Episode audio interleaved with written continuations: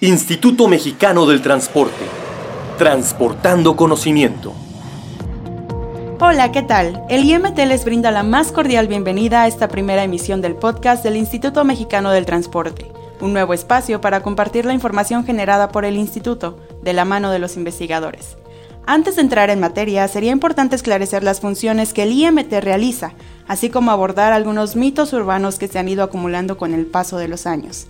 Para ahorrarnos la divagación entre la infinidad de posibilidades, se encuentra con nosotros el ingeniero civil Roberto Aguerrevere, director general del instituto, quien es egresado de la UNAM y posgraduado por la Escuela Nacional de Puentes y Caminos de Francia. Se integró al IMT desde 1989 como investigador titular, ejerciendo posteriormente como jefe de unidad y coordinador. Es, a su vez, primer delegado de México en la Asociación Mundial de la Carretera, entre muchas otras responsabilidades más. Ingeniero, muchas gracias por el honor de su presencia. Bienvenido. Hola Laura, ¿cómo estás? Buenas tardes. Nos gustaría escuchar y aclarar de una vez por todas qué es el Instituto Mexicano del Transporte y cuál es su papel frente a la nación.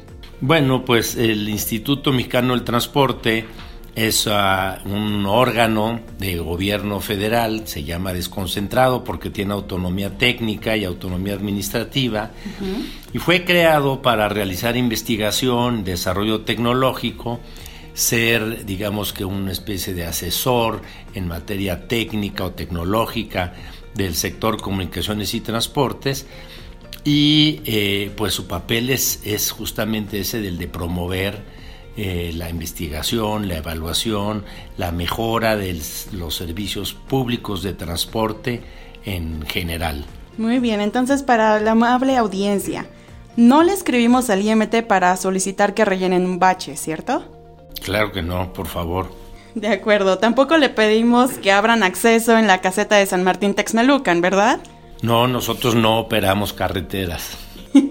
y si habláramos de las quejas y sugerencias sobre el congestionamiento vial, ¿ellos pueden interceder en eso? Eh, tampoco nos encargamos de eso en específico, no somos quienes colocamos las señales eh, en los caminos o en las calles, sin embargo sí tenemos que ver con la formulación de normas eh, para la seguridad vial, normas oficiales mexicanas, se llaman de señalamiento vial, y en eso sí operamos, pero lo relacionamos directamente con las autoridades responsables del diseño del proyecto de esas carreteras o de esas calles.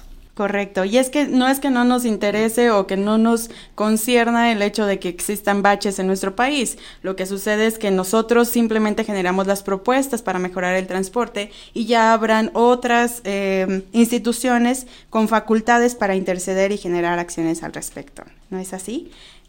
Claro, claro, así, así justamente es. Entonces, aclarado el punto, ¿para qué sí le puedo inscribir al instituto? Bueno, nos pueden escribir para saber de nuevas tecnologías aplicadas al transporte, para saber dónde se pueden consultar las normas de, para la construcción de infraestructura del transporte, no solo carreteras, también puertos, eh, ferrocarriles, aeropuertos, eh, de manera que eh, pues hay muchas cosas para, en las cuales nos pueden consultar.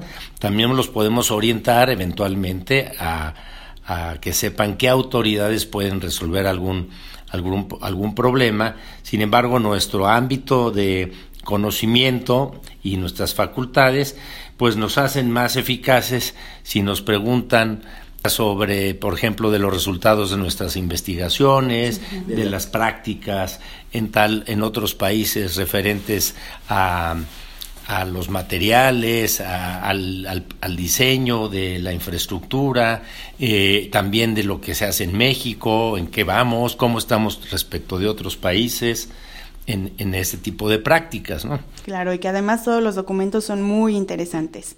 Ahora bien, ¿qué implica para el instituto ser un órgano desconcentrado de la Secretaría de Comunicaciones y Transportes, como bien ya habíamos mencionado antes, desde la relación que tenemos con esta hasta las oportunidades que ello implica? Bueno, tenemos una relación con esta eh, muy cercana.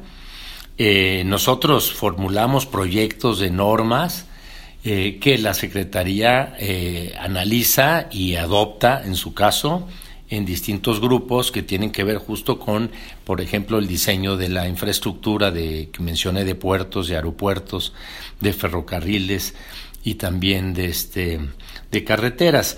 Eh, ese es uno de los de los temas, digamos, quizá más eh, cercanos y cotidianos, pero también realizamos estudios y análisis que permiten a la Secretaría tomar mejores decisiones para fundar sus eh, políticas públicas o para tomar decisiones en el día a día para la asignación de recursos, en algunos casos de infraestructura, o para adoptar, eh, digamos, nuevos materiales o nuevas tecnologías para la provisión de infraestructura.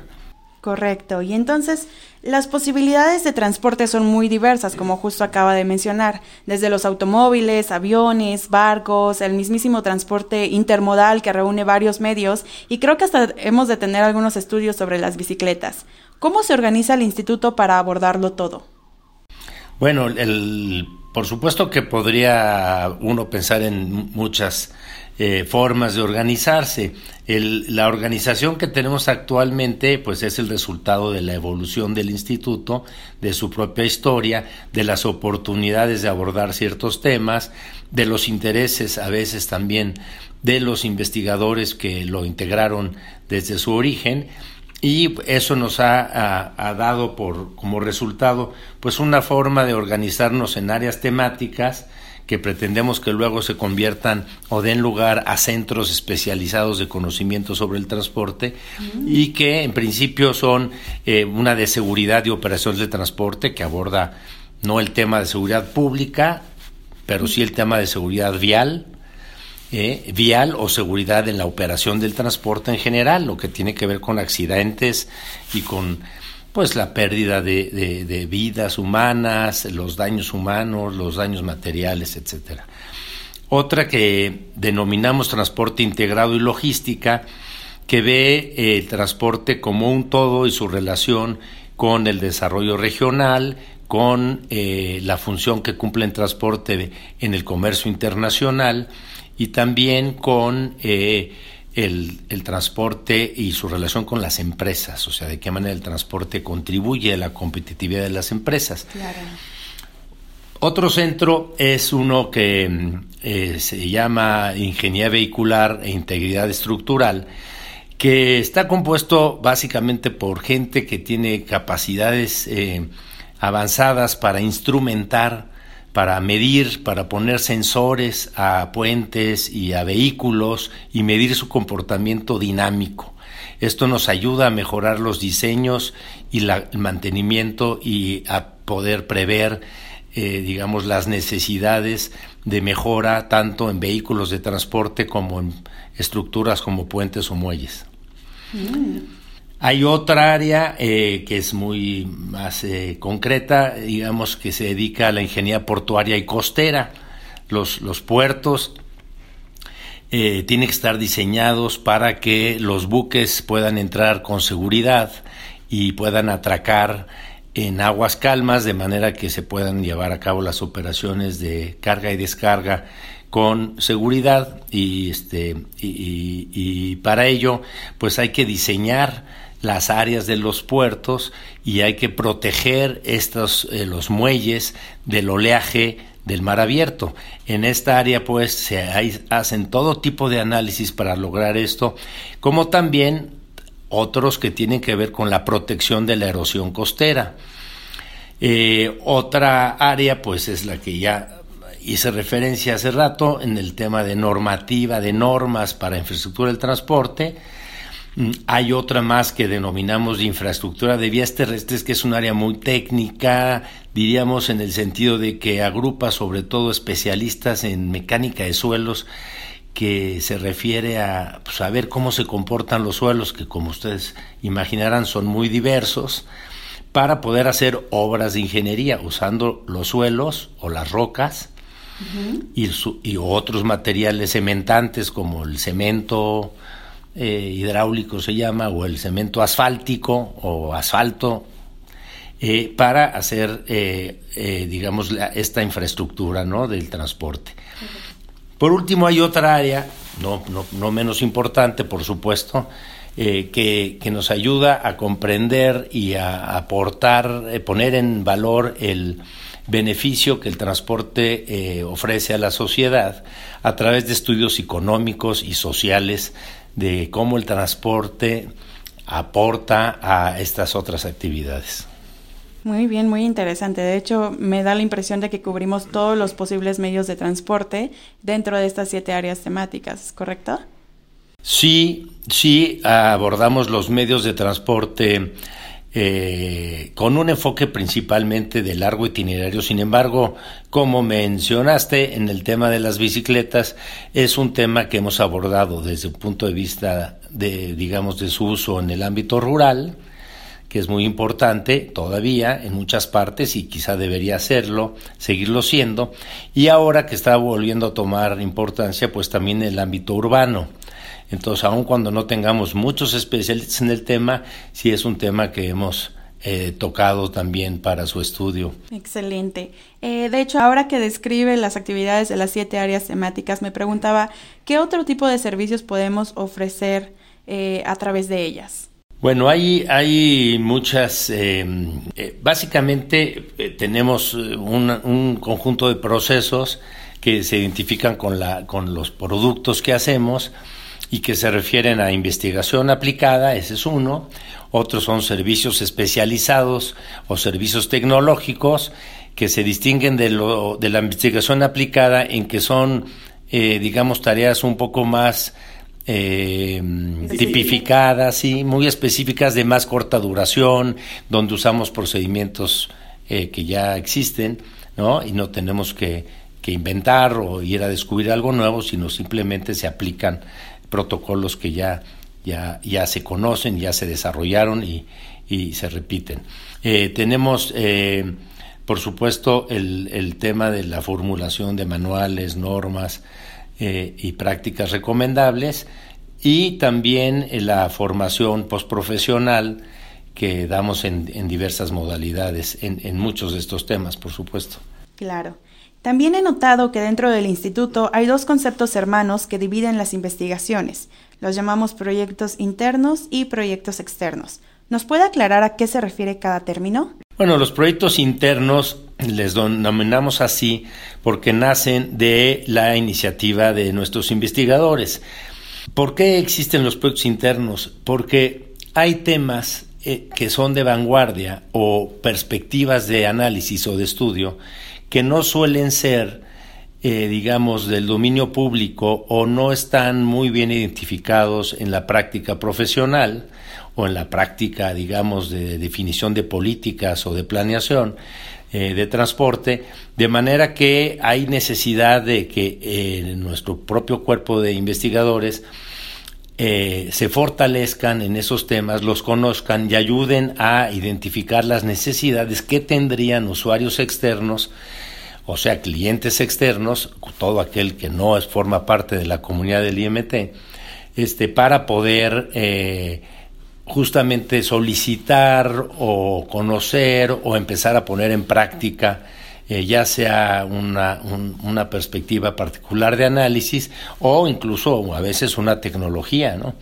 Entonces los internos tienen ese propósito, eh, fortalecer la capacidad del, del, capital humano, del conocimiento del instituto, para ya sea inducir que en el mercado se conozcan y se utilicen nuevas tecnologías o nuevas prácticas o técnicas de análisis y eh, al mismo tiempo eh, fortalecer las capacidades para que se puedan atender por parte nuestra ya para casos específicos. Y los proyectos externos, pues son justamente el opuesto.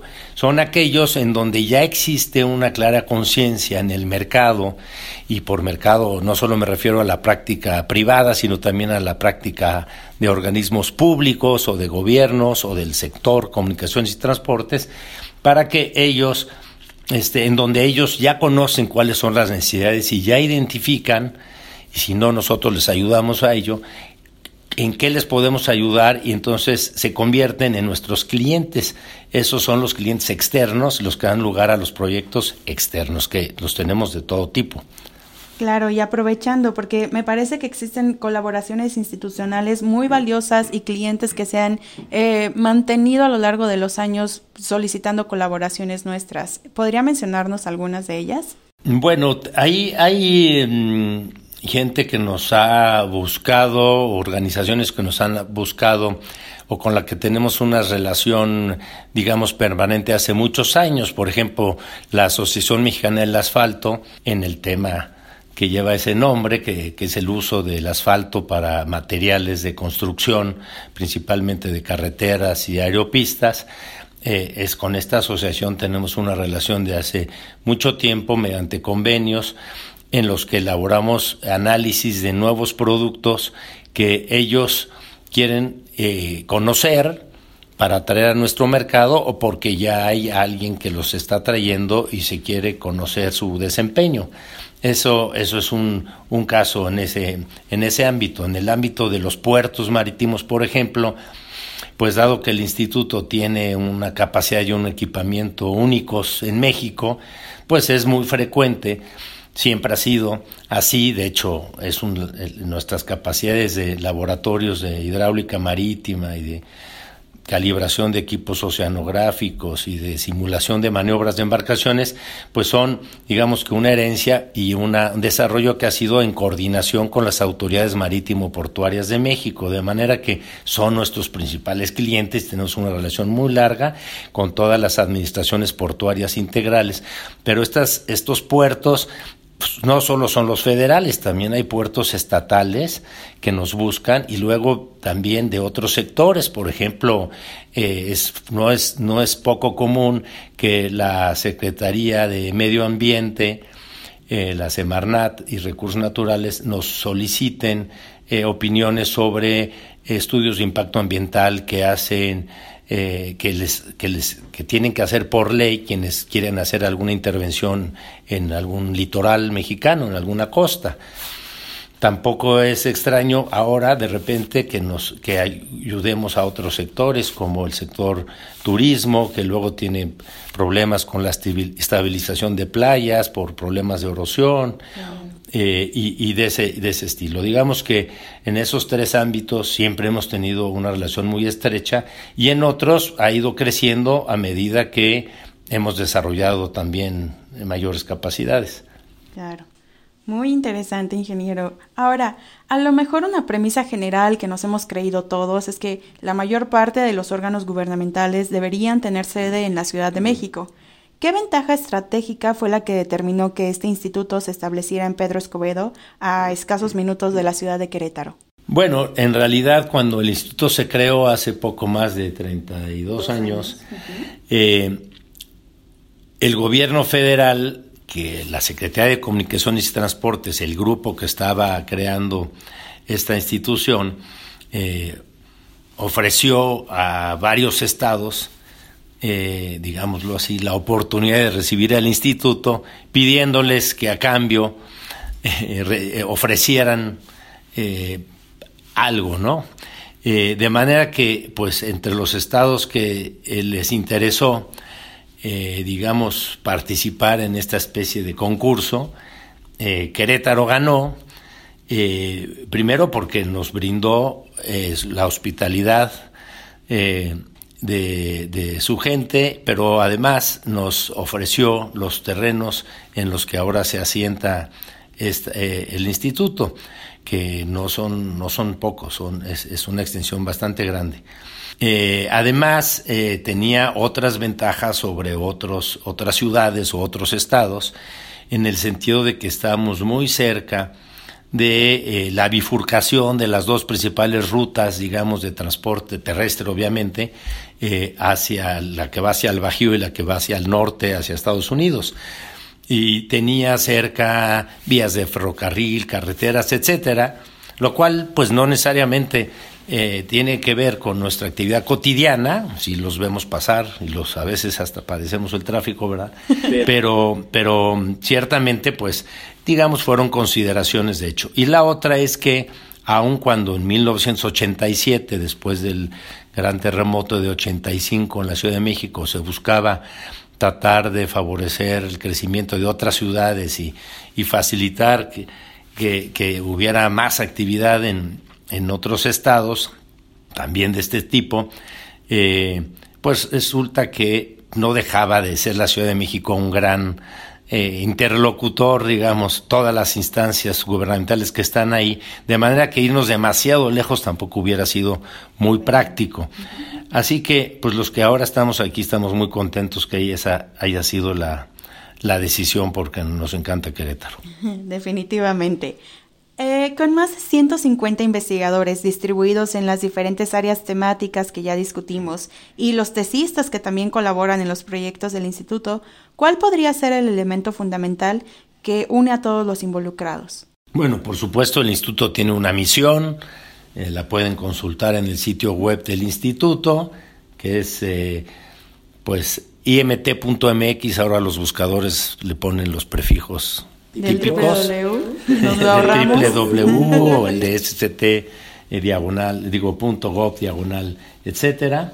Eh, la misión ahí está y también tenemos una visión entre las que eh, sentimos que hemos ido avanzado mucho porque si les comento en particular eso es la intención era pues ser un referente de, sobre el conocimiento del transporte en México y yo creo que lo hemos sido porque pues hay reconocimiento por parte de, eh, por ejemplo, de la Organización para la Cooperación y el Desarrollo Económico, la OCDE, eh, que como ustedes quizás sepan, pues es una asociación de países eh, que buscan intercambiar experiencias para mejorar su propio desarrollo. La otra es un foro creado por la OCDE, que es el Foro Internacional del Transporte, en donde también hemos colaboramos a través de su eh, comité de investigación en transporte justamente, la Comisión Económica para América Latina eh, de, la, Organización de Naciones Unidas llamada CEPAL, el Banco Mundial, el Banco Interamericano de Desarrollo, la propia Asociación Mundial de la Carretera en la que colaboramos, pues todos ellos yo creo que nos ayudan a, pensar que estamos eh, en, buen, en buen camino para para reforzar que la visión que nos propusimos eh, es, es la correcta y que avanzamos en esa, en esa dirección. Muy bien. Eh, precisamente con estos 32 años de servicio, ¿qué considera que hemos aprendido institucionalmente hablando y qué nos espera en el futuro de la Consejería Técnica del Transporte en México? Bueno, hemos aprendido muchas cosas, hemos aprendido que, que el mundo cambia, que la tecnología eh, eh, cambia también, que hay cada vez más innovación. Ahora estamos viviendo un periodo de innovación importante a través de todo el mundo digital, la nanotecnología y ambas cosas pues eh, inciden y van a ayudar y van a querrámoslo o no, van a transformar la, la, forma en que el transporte se produce y por dónde circula y lo que usa la gente y lo que se usa para mover las mercancías.